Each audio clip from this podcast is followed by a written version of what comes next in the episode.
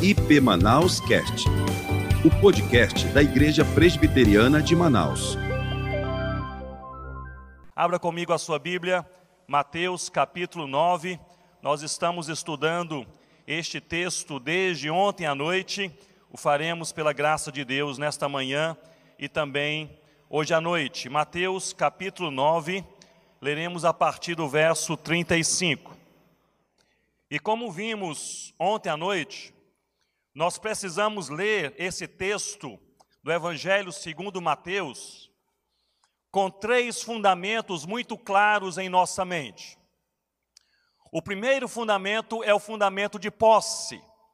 Ou seja, Deus, ele é o Senhor da seara. Deus é quem governa todas as coisas, no macro-universo e nos detalhes da sua vida e da minha vida, nós estamos nas mãos de Deus. Nada acontece sem Deus. Nenhum coração é transformado sem Deus. Mas com Deus, qualquer coisa pode acontecer. Você crê nisto? Com Deus, qualquer coisa pode acontecer. Não há coração tão duro que Deus não possa quebrar, não há família tão quebrada que Deus não possa restaurar, não há igreja tão morta que Deus não possa reavivar, não há tribo tão distante que Deus não possa alcançar. Sem Deus nada acontece, mas com Deus qualquer coisa pode acontecer. Deus é o Senhor da seara. Este é o primeiro fundamento que precisa estar claro em nossa mente e coração ao lermos esse texto em Mateus capítulo 9. O segundo fundamento, este primeiro é o fundamento de posse. O segundo fundamento é o fundamento do chamado. Ou seja, é Deus quem chama e é Deus quem envia os trabalhadores para a sua seara. E é por isso que nós rogamos, não à igreja, não aos pastores, não aos missionários, mas nós rogamos a Deus. Rogai, pois, ao Senhor da seara, que envie trabalhadores. É Deus quem chama e é Deus quem envia. Portanto, quem desperta os corações e quem envia os trabalhadores não somos nós. Esse envio dos trabalhadores não é resultado de conferências missionárias, mas da ação de Deus. Não é resultado de estatísticas bem elaboradas, de sermões bem preparados, mas é puramente ação de Deus. Se Deus não falar, ninguém se levanta, mas se Deus falar, nós estamos prontos. É Deus quem chama, é Deus quem envia, é para a glória de Deus. O primeiro fundamento é de posse, Deus é o Senhor da seara. O segundo fundamento é do chamado, é Deus quem chama e é Deus quem envia os trabalhadores para a sua seara. E o terceiro fundamento é da urgência. Observem, e nós veremos hoje pela manhã também, mas já vimos abundantemente ontem à noite, a urgência nas palavras do Senhor Jesus. Ele diz que os trabalhadores são poucos, ele diz que a seara é grande, ele diz que os campos estão prontos para a ceifa, ou seja, as palavras do Senhor Jesus estão encharcadas, impregnadas de urgência. É hoje, é agora. Deus tem propósito. Deus colocou alguma coisa em suas mãos. Você é quem você é. Você faz o que você faz. Você tem o que você tem. Com propósitos de Deus, para que você possa ser sal que salga luz que brilha, árvore que frutifica para a glória de Deus. Portanto, com esses três fundamentos em mente, o fundamento de posse, Deus é o Senhor da seara. O fundamento do chamado é Deus quem chama e envia. E o fundamento da urgência, a missão é para hoje. Nós vamos ler esse texto em Mateus capítulo 9. Fique em pé comigo uma vez mais, para lermos juntos a partir do verso 35. E é o mesmo texto que lemos ontem à noite, leremos agora pela manhã e também hoje à noite. Mateus 9, 35. E percorria Jesus todas as cidades, eu repito, e percorria Jesus todas as cidades e povoados, ensinando nas sinagogas, pregando o evangelho do reino e curando toda sorte de doenças e enfermidades. Verso 36 Vendo eles a multidões, compadeceu-se delas, porque estavam aflitas e exaustas, como ovelhas que não têm pastor. 37. E então se dirigiu a seus discípulos, todos juntos? A seara, na verdade, é grande, mas os trabalhadores são poucos. E o verso 38: Rogai, pois, ao Senhor da seara que mande trabalhadores para a sua seara. É Deus, é Deus. Senhor, nós estamos reunidos nesta manhã porque cremos no Senhor, dependemos do Senhor, precisamos do Senhor e esperamos também no Senhor. Ó Pai, que o Senhor mesmo fale a cada coração, a cada vida, a cada família, a esta igreja, segundo os propósitos do teu coração, para amarmos mais a Jesus, seguirmos mais a Jesus, servirmos mais a Jesus e proclamarmos o nome do Senhor Jesus. Em nome de Jesus. Amém, ó Deus. Pode se assentar com a sua Bíblia aberta comigo nesse texto. Ontem à noite eu partilhei no versículo 35 sobre o que Jesus fazia. Ele percorria cidades, ele ensinava, ele pregava e ele curava. Era isso que Jesus fazia. No versículo 36, ontem à noite, nós falamos sobre por que Jesus fazia. Primeiramente, as ações de Jesus e depois as motivações. Nesse caso, a motivação de Jesus era compaixão. Ele tinha compaixão das multidões, porque elas estavam sem esperança, sem forças e sem rumo, por esses três motivos. Hoje eu gostaria de expor o verso 37, apenas o 37. E à noite, pela graça de Deus, iremos expor o verso seguinte final, o verso 38. Mas leiamos novamente o verso 37 que é o alvo da nossa reflexão nesta manhã. E então se dirigiu a seus discípulos: A seara, na verdade, é grande, mas os trabalhadores, o que, irmãos? O que, irmãos? São poucos. Lembre-se que Jesus estava em movimento, ele estava em missão quando ele proferiu essas palavras. Ele estava ensinando, ele estava pregando, ele estava curando, o seu coração cheio de compaixão, ele enxergava as multidões, ele conhecia as pessoas, ele percebia os sofrimentos. Portanto, é justamente neste contexto que ele observa os seus discípulos e ele faz esses dois posicionamentos. E nesta manhã pensaremos nesses dois posicionamentos do Senhor Jesus. O primeiro, a seara é grande, o segundo, os trabalhadores são poucos. Pensemos primeiramente neste posicionamento inicial do Senhor Jesus, a seara é grande. É interessante que na palavra de Deus, nesse texto sagrado, a palavra seara é uma tradução da palavra grega terimos. E terimos significa ceifa, significa colheita. Logo em Mateus capítulo 13, Jesus vai falar novamente sobre seara e vai usar uma outra palavra, o texto, que é a palavra campo, que é tradução da palavra grega agros. E a ideia é justamente esta: é de um campo, alguma coisa foi semeada, alguma semente foi lançada, e caiu a chuva, e a terra é fértil, e aquela semente brotou, germinou, cresceu, e agora aquele, aquele campo ele está pronto para ser colhido, está pronto para ser ceifado. O momento é agora, é preciso ir colher os frutos daquela semente que foi lançada. Esta é a ideia, esta é a figura de seara na palavra de Deus. E Jesus vinha falar sobre seara abundantemente, aqui em Mateus capítulo 9, em Mateus capítulo 13, em João capítulo 4, dando essa ideia da dimensão e das perspectivas da seara. E eu gostaria de levantar o conceito de seara nesta manhã, tendo em mente três perspectivas. Primeiramente, uma perspectiva espiritual. Notem que todos os seres humanos, desde Adão até o último ser humano que ainda nascerá, eles pecaram, e é por isso que a missão existe. É por isso que nós precisamos proclamar o Evangelho, porque todos pecaram. Eu li um artigo que até o final deste ano, no planeta Terra, nós chegaremos a 8 bilhões, 8 bilhões de pessoas, pois são 8 bilhões de pessoas que pecaram.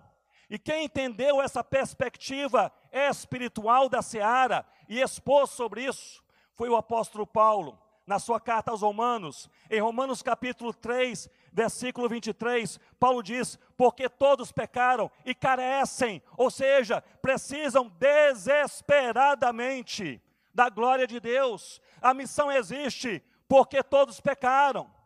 Precisamos anunciar Jesus porque todos pecaram, pobres e ricos. Ninguém consegue salvar a si mesmo. É preciso Jesus. Pessoas não se salvam por suas obras, por seu conhecimento, pela experiência de vida, por serem membros de uma boa igreja, por fazerem o bem, por ajudarem, cooperarem. Pessoas não se salvam porque simplesmente leem a Bíblia. Pessoas se salvam pelo sangue do Cordeiro Jesus. Na perspectiva espiritual, a seara, ela é grande, meus irmãos e irmãs, porque todos pecaram e carecem da graça, da mensagem, da salvação do nosso Deus. Mas a seara é grande não apenas numa perspectiva espiritual, mas também em uma perspectiva sociocultural. Porque essa seara que é grande, essa seara que apenas em nossa geração é formada por oito, quase oito bilhões de pessoas, especialmente aqueles que não conhecem, não amam e não seguem o Senhor Jesus, estes estão divididos em várias tribos, línguas e culturas e nações e estão espalhados por toda a terra. A seara é grande numa perspectiva sociocultural. Em Apocalipse capítulo 5, versículo 9, nós lemos que estarão ali perante o Cordeiro Jesus, salvos, com vestiduras brancas, louvando o nome de Deus, pessoas de toda a tribo, de toda língua, de todo povo e de toda nação. Portanto, a seara é grande nessa perspectiva sociocultural. Há muitas línguas, há muitas culturas espalhadas por toda a terra. E se nós pensarmos em nossos dias, irmãos e irmãs, neste ano 2022, ainda cerca de 7 mil povos não alcançados em todo o mundo. Um povo não alcançado é um povo onde há 2% ou menos de cristãos evangélicos. Cerca de 7 mil povos no mundo considerados não alcançados. Dentre estes 7 mil, há cerca de 3 mil povos no mundo considerados não engajados, ou seja, onde não sabemos da presença, da existência de nenhum cristão no Senhor Jesus, naqueles povos, três mil povos no mundo. Há cerca de 1.600 línguas em todo o mundo que não tem um versículo traduzido da palavra de Deus, nem João 3,16, cerca de 1.600 línguas e as necessidades entre os indígenas, entre os ribeirinhos, os quilombolas, os ciganos, os sertanejos, os surdos, os imigrantes, que são os menos evangelizados, estes sete segmentos em nosso país. E nas cidades, os dois segmentos menos evangelizados, onde há três vezes menos cristãos do que no meio, são os mais ricos dos ricos e os mais pobres dos pobres, aqueles que estão trancados em seus condomínios de luxo e aqueles que estão jogados embaixo de um viaduto, à beira de uma rua, no meio de um caminho. Numa perspectiva sociocultural, a seara ela é grande. Em uma perspectiva espiritual, porque todos pecaram. Em uma perspectiva sociocultural, porque ela é diversa, espalhada, multiforme, com muitas línguas, muitas culturas. É por isso que Deus espalha a sua igreja por toda parte. Deus envia alguns para a mata, envia outros para a cidade, coloca alguns no hospital, no escritório, na repartição pública, naquele condomínio. Não, não, esse condomínio, já muitos crentes colocam alguns neste condomínio, agora aquele bairro, aquela cidade, aquele rio. E você pensa, por que a porta se fechou aqui? E eu tenho que mudar de casa, tenho que mudar de bairro, tenho que mudar de condomínio, tenho que mudar de cidade. É Deus, meu irmão. É Deus, minha irmã. Porque a seara é grande. E Deus espalha a sua igreja por toda a seara. Portanto, a seara é grande em uma perspectiva espiritual, todos pecaram. Em uma perspectiva sociocultural, porque o povo sem Cristo se espalha por toda parte. Aliás, Rossana e eu estivemos em Portugal é, neste ano, dando treinamento para plantadores de igrejas, e nós ficamos impressionados ao ouvir dos pastores portugueses que em Portugal, um país que fala a mesma língua que o Brasil, que em Portugal, país com quem nós temos tanta afinidade, apenas 0,4% de evangélicos. E os pastores portugueses nos falaram, e a maioria são brasileiros, ou seja, Portugal, a menos de 0,2% de cristãos evangélicos portugueses. A seara é grande, a seara é grande. Mas a seara é grande não apenas em uma perspectiva espiritual e sociocultural, mas também em uma perspectiva geográfica, porque esses povos, essas línguas, essas tribos, essas nações, o povo da cidade e o povo do interior, todos eles se espalham geograficamente por toda parte. E é por isso que a igreja envia missionários, porque a igreja não pode ir toda para o Paquistão, essa igreja não pode se mudar toda para o Paquistão, mas essa igreja pode como dizia o reformador John Knox, jogar algumas pedrinhas bem longe. São os missionários que pregam o evangelho, representam a igreja, plantam outras igrejas, porque a seara é grande dessa perspectiva geográfica.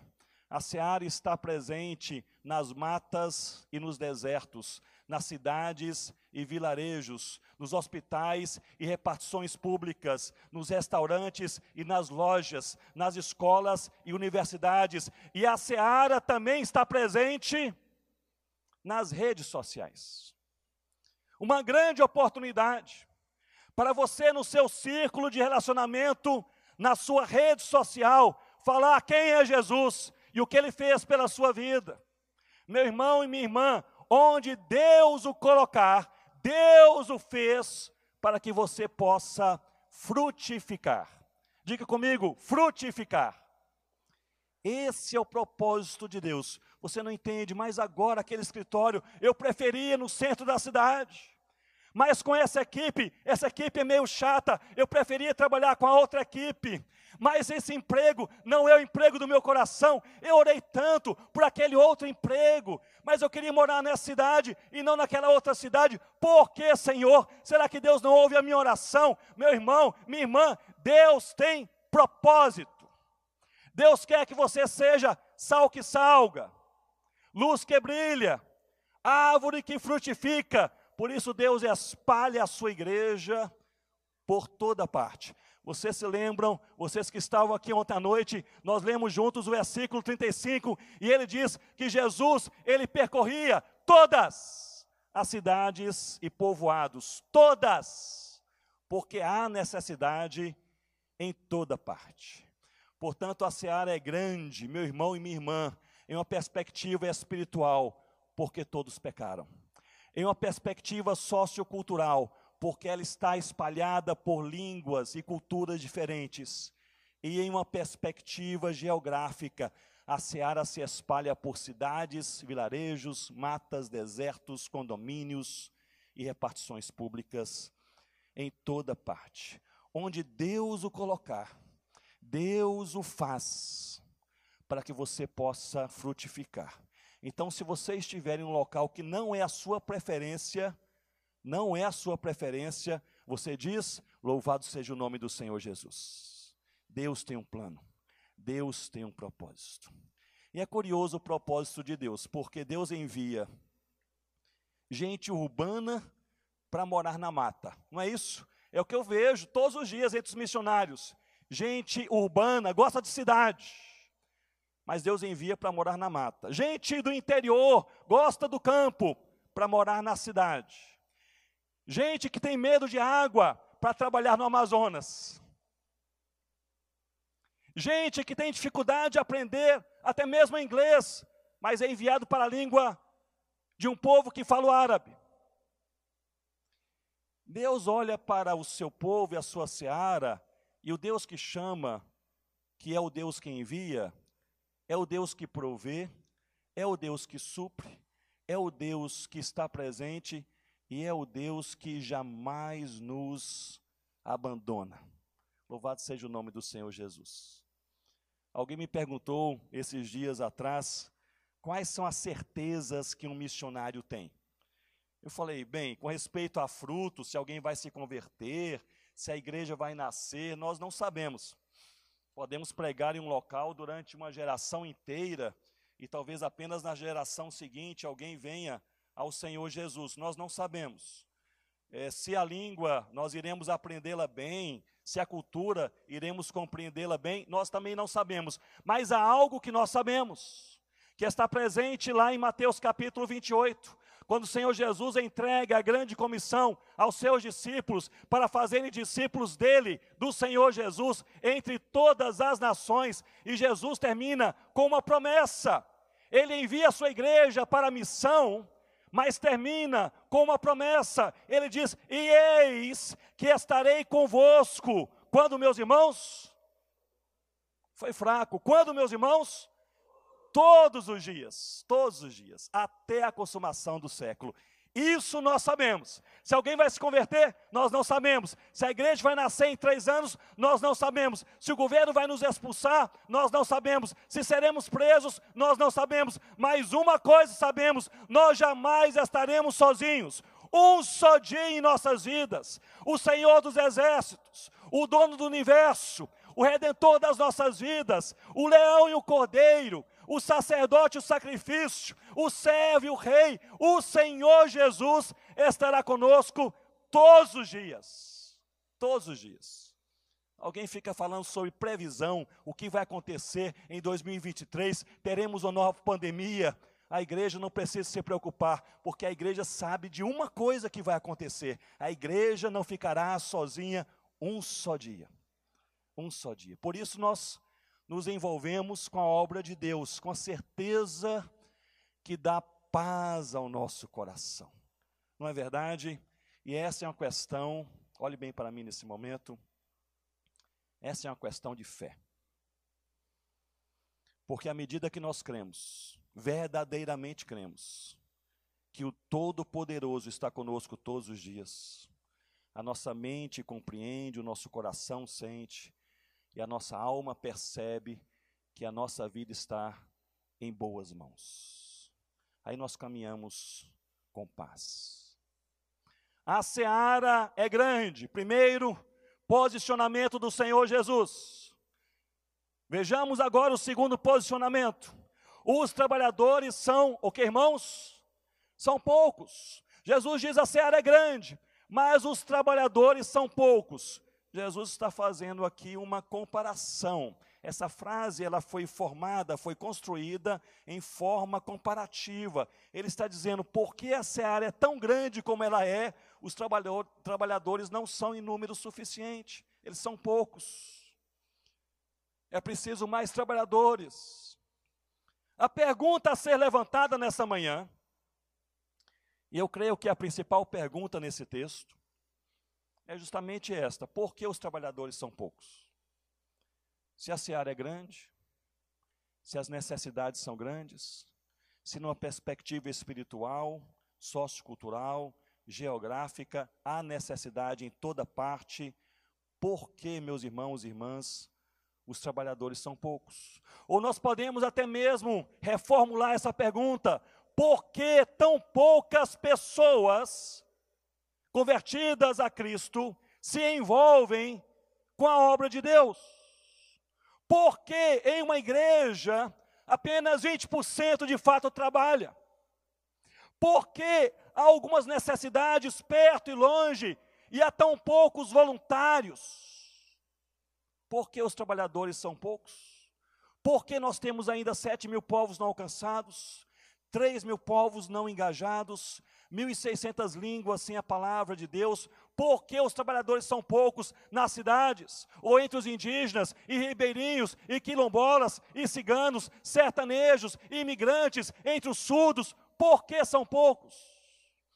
É interessante que esse tema ele está espalhado por toda a palavra de Deus, e nós temos muitas e muitas respostas, por meio de fatos, de histórias, de parábolas, mas eu gostaria de, nesta manhã, destacar apenas uma resposta que se encontra em 2 Reis, capítulo 7. Você não precisa abrir a sua Bíblia, mas eu irei, irei contar a você essa história, uma história fascinante.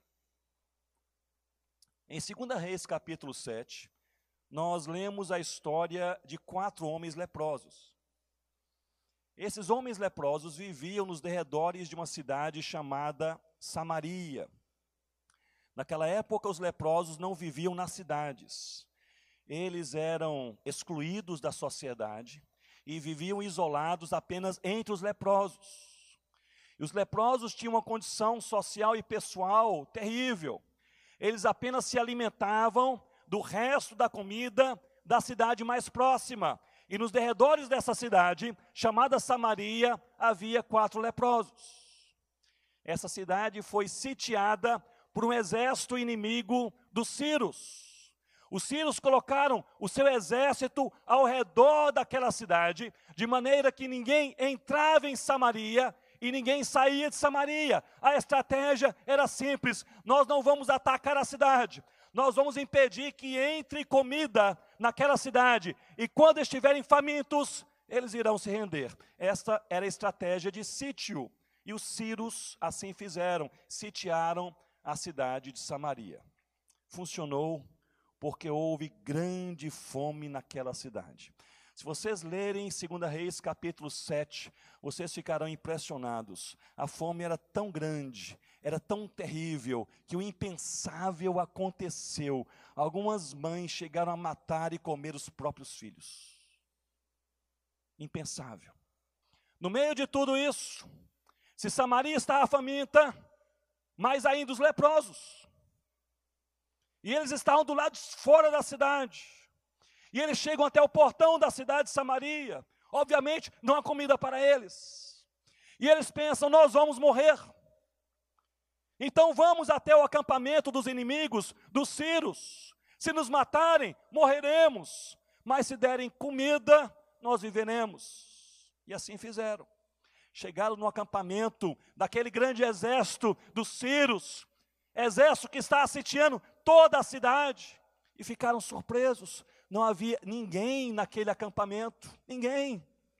Porque Deus, eles não sabiam disso, mas o texto nos diz: Deus havia enviado um ruído, como se fosse um ruído de exércitos poderosos.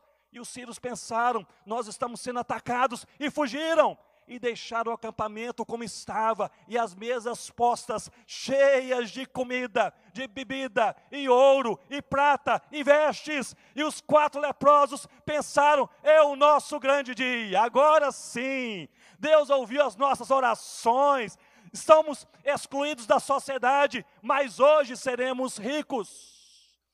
E diz a palavra de Deus que eles pegaram ouro, pegaram prata, e pegaram vestes, e você pode imaginar comigo a figura daqueles quatro homens leprosos, agora com seus braços cheios de ouro e prata, e ali as vestes jogadas sobre os seus ombros, dizendo: É o nosso grande dia, é o nosso tesouro, seremos ricos, jamais iremos pedir comida a alguém novamente. E correram e cavaram um local e esconderam.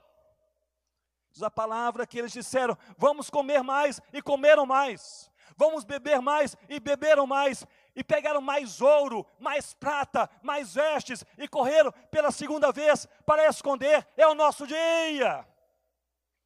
Mas o Espírito Santo cai sobre eles, e eles são tomados de arrependimento, Diz a palavra de Deus que eles dizem assim no versículo 9 de 2 Reis 7. Nós não fazemos bem. Porque hoje é dia de boas novas e nós nos calamos. Se esperarmos até a luz da manhã, e já era de noite, se esperarmos até a luz da manhã, seremos por Deus tidos por culpados. Que palavra forte. Nós não fazemos bem. E aí, arrependidos, porque se lembraram de Samaria, enquanto comiam, enquanto bebiam, enquanto se fartavam, uma cidade inteira morria de fome. E chegaram em Samaria e falaram: Deus os libertou, Deus os salvou, o exército foi embora, vocês estão livres. Samaria abriu os portões e o povo saiu correndo, desesperado, com fome, chegou até o acampamento dos sírios e lá eles comeram e beberam e se fartaram. E os leprosos voltaram a ser leprosos. Mas com uma convicção. Eles anunciaram a mensagem da salvação de Deus à cidade de Samaria. Essa é a história. E eu retorno à pergunta: por que os trabalhadores são poucos? Dentre muitos motivos, o motivo que encontramos em 2 Reis é este porque estão preocupados demais com o ouro, estão preocupados demais com a prata, estão ocupados demais comendo bem, bebendo bem, e jamais pensam na cidade desesperada que está ali bem perto. Os trabalhadores são poucos, porque têm os próprios planos, projetos e alvos, e isso toma toda a mente, todo o coração e todo o tempo. Não resta tempo não resta dinheiro e não resta energia para falarem com Samaria, Deus os libertou. Esta é uma razão bíblica porque os trabalhadores, eles são poucos. Portanto, perante esses dois posicionamentos, o primeiro posicionamento, a seara é grande. Pode falar comigo? A seara é grande. O segundo posicionamento, os trabalhadores são poucos. Todos juntos? Os trabalhadores são poucos. O que fazer perante esses dois posicionamentos que constroem uma crise? Seara grande e pouca gente para trabalhar. Qual é a resposta? Nós veremos hoje à noite. Se você quiser ouvir, você volta hoje à noite e nós veremos que a resposta está no versículo 38. Mas nesse momento eu gostaria apenas de fazer duas rápidas colocações sobre os trabalhadores. Olhe bem para mim nesse momento e pense comigo na teologia, especialmente a teologia do apóstolo Paulo, de chamado, esse conceito de chamar. Essa teologia paulina, ela é formada por duas verdades que se completam. A primeira verdade é que todos os salvos em Cristo são chamados por Deus. Não é preciso ter um curso de teologia, ter uma longa experiência cristã, ter um cargo na igreja, ser um oficial honesto ou outra igreja, ser um líder de grupo. Não é preciso nada especial ou diferente. Se você é salvo no Senhor Jesus, você é chamado por Deus. E na teologia paulina, toda a igreja de Cristo é chamada por Deus para sete ações para a palavra, ou seja, leitura e meditação na palavra de Deus, para a palavra, para a adoração, para a comunhão, para a oração, para a santidade, para as boas obras e para a evangelização. Se você é salvo do Senhor Jesus, você é chamado por Deus. Portanto, a missão não é algo para alguns, para o pastor, os pastores dessa igreja ou os missionários dessa igreja, tão somente é para você. Você é salvo em Jesus? Você é salvo em Jesus? Então você é chamado por Deus. Palavra, adoração, comunhão, oração, santidade, boas obras e evangelização. Você é chamado por Deus. A missão é para todos. Esta é uma verdade na teologia paulina de chamado. Mas há uma segunda verdade que é complementar. Ela não compete com a primeira, ela complementa a primeira. A primeira verdade, todos os salvos em Cristo são chamados por Deus. A segunda verdade, no meio de todos, Deus também chama alguns, alguns para ministérios específicos. Como lemos em Efésios capítulo 4, versículo 11, Paulo diz: porque ele chama alguns para serem apóstolos, profetas, evangelistas e pastores mestres. Alguns. Todos os salvos são chamados, mas nem todos na igreja são chamados para serem pastores. Alguns são chamados. Todos os salvos são chamados, mas nem todos são chamados para serem enviados como missionários entre os ribeirinhos ou entre os indígenas, ou do outro lado do mundo. Ele chama alguns. Agora, há um um grande engano sobre esses alguns, porque há aqueles que pensam que, porque alguns foram chamados, esses foram chamados para serem maiores. Na verdade, é o oposto.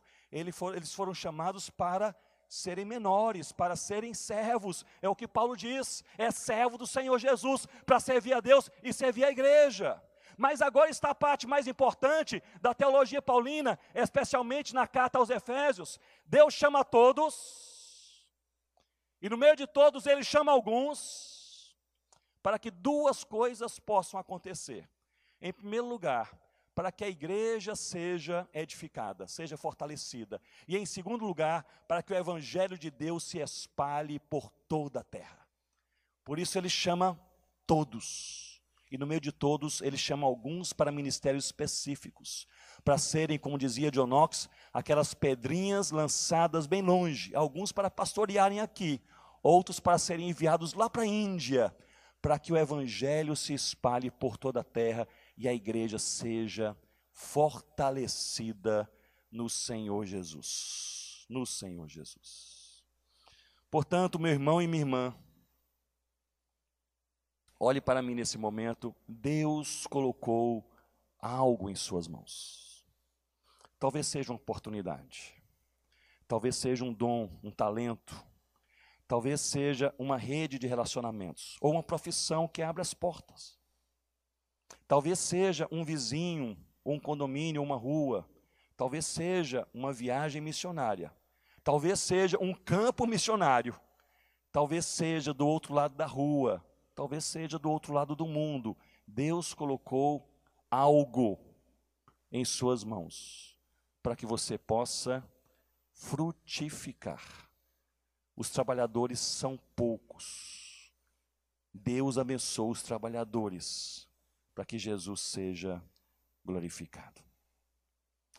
Eu gostaria de encerrar partilhando rapidamente com vocês algo que mexeu com meu coração neste ano. Eu falei ontem à noite que Rossana e eu estamos coordenando este novo projeto nos últimos anos, projeto missionário chamado Planters que tem o objetivo de colaborar com plantadores de igrejas nativos em países e regiões no mundo onde o evangelho menos se espalha, sobretudo na Ásia, Oriente Médio, Norte da África e povos minoritários nas Américas é, Central e do Sul.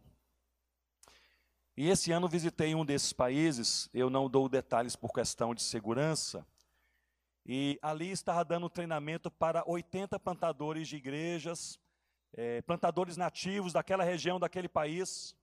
E passamos ali uma semana estudando a palavra de Deus, ah, os princípios bíblicos de evangelização, discipulado, plantio de igrejas. Foi um tempo muito especial. E eu notei que quando falávamos sobre perseguição e prisão, havia sim uma certa inquietação no meio do grupo. Então me dirigi até o organizador daquele treinamento eu disse, meu irmão, as pessoas aqui, alguns já foram presos por causa da sua fé. Ele disse, pastor, você pode fazer essa pergunta na próxima sessão. E naquela noite eu iniciei dizendo: quantas pessoas? Eram 80. Quantas pessoas já foram presas aqui por causa da sua fé no Senhor Jesus? 17 levantaram as mãos. No dia seguinte, um daqueles que levantou a mão, ele me procurou e disse: Pastor Ronaldo, eu queria partilhar com você a minha história. Eu sou um dos que foi preso por causa da minha fé no Senhor Jesus. Mas aconteceu assim comigo.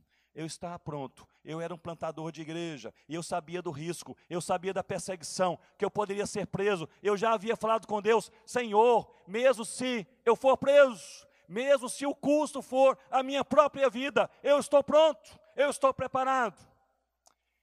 E ele disse: Mas eu não estava preparado para uma coisa. De madrugada, eu estava ali trabalhando no plantio de uma pequena igreja. De madrugada, a polícia entrou em minha casa e levou preso a mim e também a minha esposa e os meus dois filhos pequenos. Eu não estava preparado para ver a minha esposa e meus filhos sendo presos. Me colocaram em uma cela e colocaram em uma cela ao lado a minha esposa e os meus dois filhinhos. Ele disse que durante dia e noite os filhos choravam e gritavam: Papai, por que isso está acontecendo? Por que não nos deixam sair? Ele disse que o coração dele foi se despedaçando, ficou quebrado, angustiado. Ele disse: Pastor Ronaldo, estava pronto para tudo, até para morrer por causa do Evangelho, mas não para ver o sofrimento da minha família.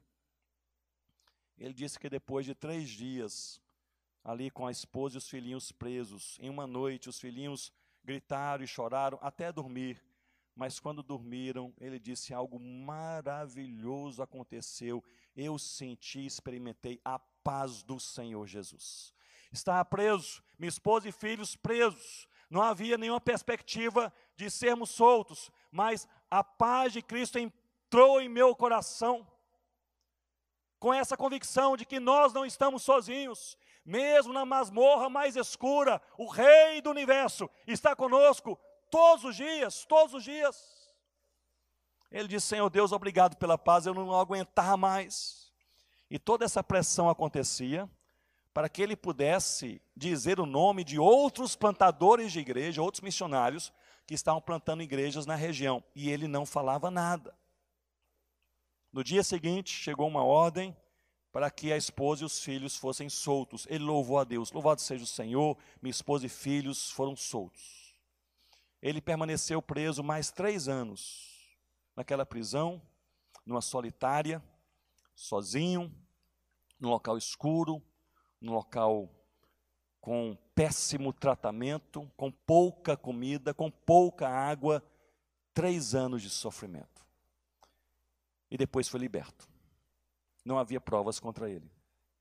Eu perguntei: Você foi liberto há quanto tempo? Ele disse: Dois anos atrás. E o que vocês estão fazendo?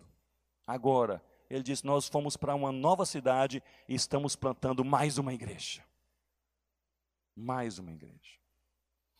Isso acontece porque, sim, os trabalhadores são poucos, mas é Deus quem fortalece o seu povo em nome do Senhor Jesus. Vamos orar? Fique de pé comigo mais um momento e nós iremos orar a Deus. Eu queria que você orasse pela sua própria vida nesta manhã. Nós ouvimos as poderosas palavras de Jesus, a seara é tão grande espalhada, diversificada. Os trabalhadores são tão poucos porque estão ocupados demais, estão apressados demais, a agenda é cheia demais, os interesses são outros. Eu queria que você orasse ao Senhor, se Deus assim o dirigir, meu irmão minha irmã, nesta manhã você orasse ao Senhor com sinceridade de coração, simplesmente dizendo: Eis-me aqui, Senhor. Eu sou um desses trabalhadores. Eu sou um desses trabalhadores. Ó Deus, nós oramos ao Senhor nesta manhã com ações de graças, porque o Senhor é o nosso Deus. Estamos em tuas mãos. Somos o teu povo. E nós somos os teus trabalhadores. Eis-nos aqui, ó Deus. Senhor, desperta o nosso coração. Mostra o próximo passo Abre os nossos olhos para enxergarmos as necessidades e oportunidades. Dá compaixão aos nossos corações. Enche a nossa vida de contentamento, ó Deus. Contentamento pelo que somos, pelo que temos, pelo que fazemos e porque nós podemos servir o Senhor Jesus. Desperta o teu povo para ser um povo missionário, todos os salvos, são chamados em Cristo Jesus.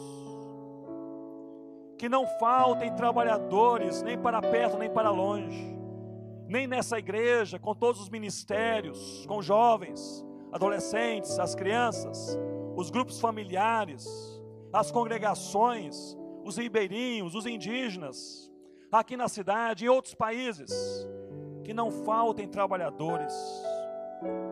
Ó Deus, mas nós queremos orar nessa manhã pelos que pouco ou nada ouviram do Senhor Jesus. Misericórdia, ó Deus. O Senhor nos disse: rogai ao Senhor da seara, e é isso que nós fazemos juntos nesta manhã. Nós estamos suplicando a Deus. Levante trabalhadores. Ó Senhor, como o Senhor mesmo fez com aqueles quatro leprosos, toque em nossos corações, faz, faz com que nós possamos enxergar o sofrimento de Samaria, e ó Deus, possamos compreender que pregar a tua palavra é mais importante do que o ouro, do que a prata, do que as vestes especiais, do que o programa, do que a casa própria, do que aquela, aquele sonho dourado. Senhor Deus, nós queremos é servir ao Cordeiro Jesus. Nos dê da tua graça, para que ao final da nossa vida, seja daqui a cinco minutos, ou seja daqui a 50 anos, nós não sabemos, mas nós possamos olhar para trás com uma certeza de que nós servimos ao Cordeiro Jesus.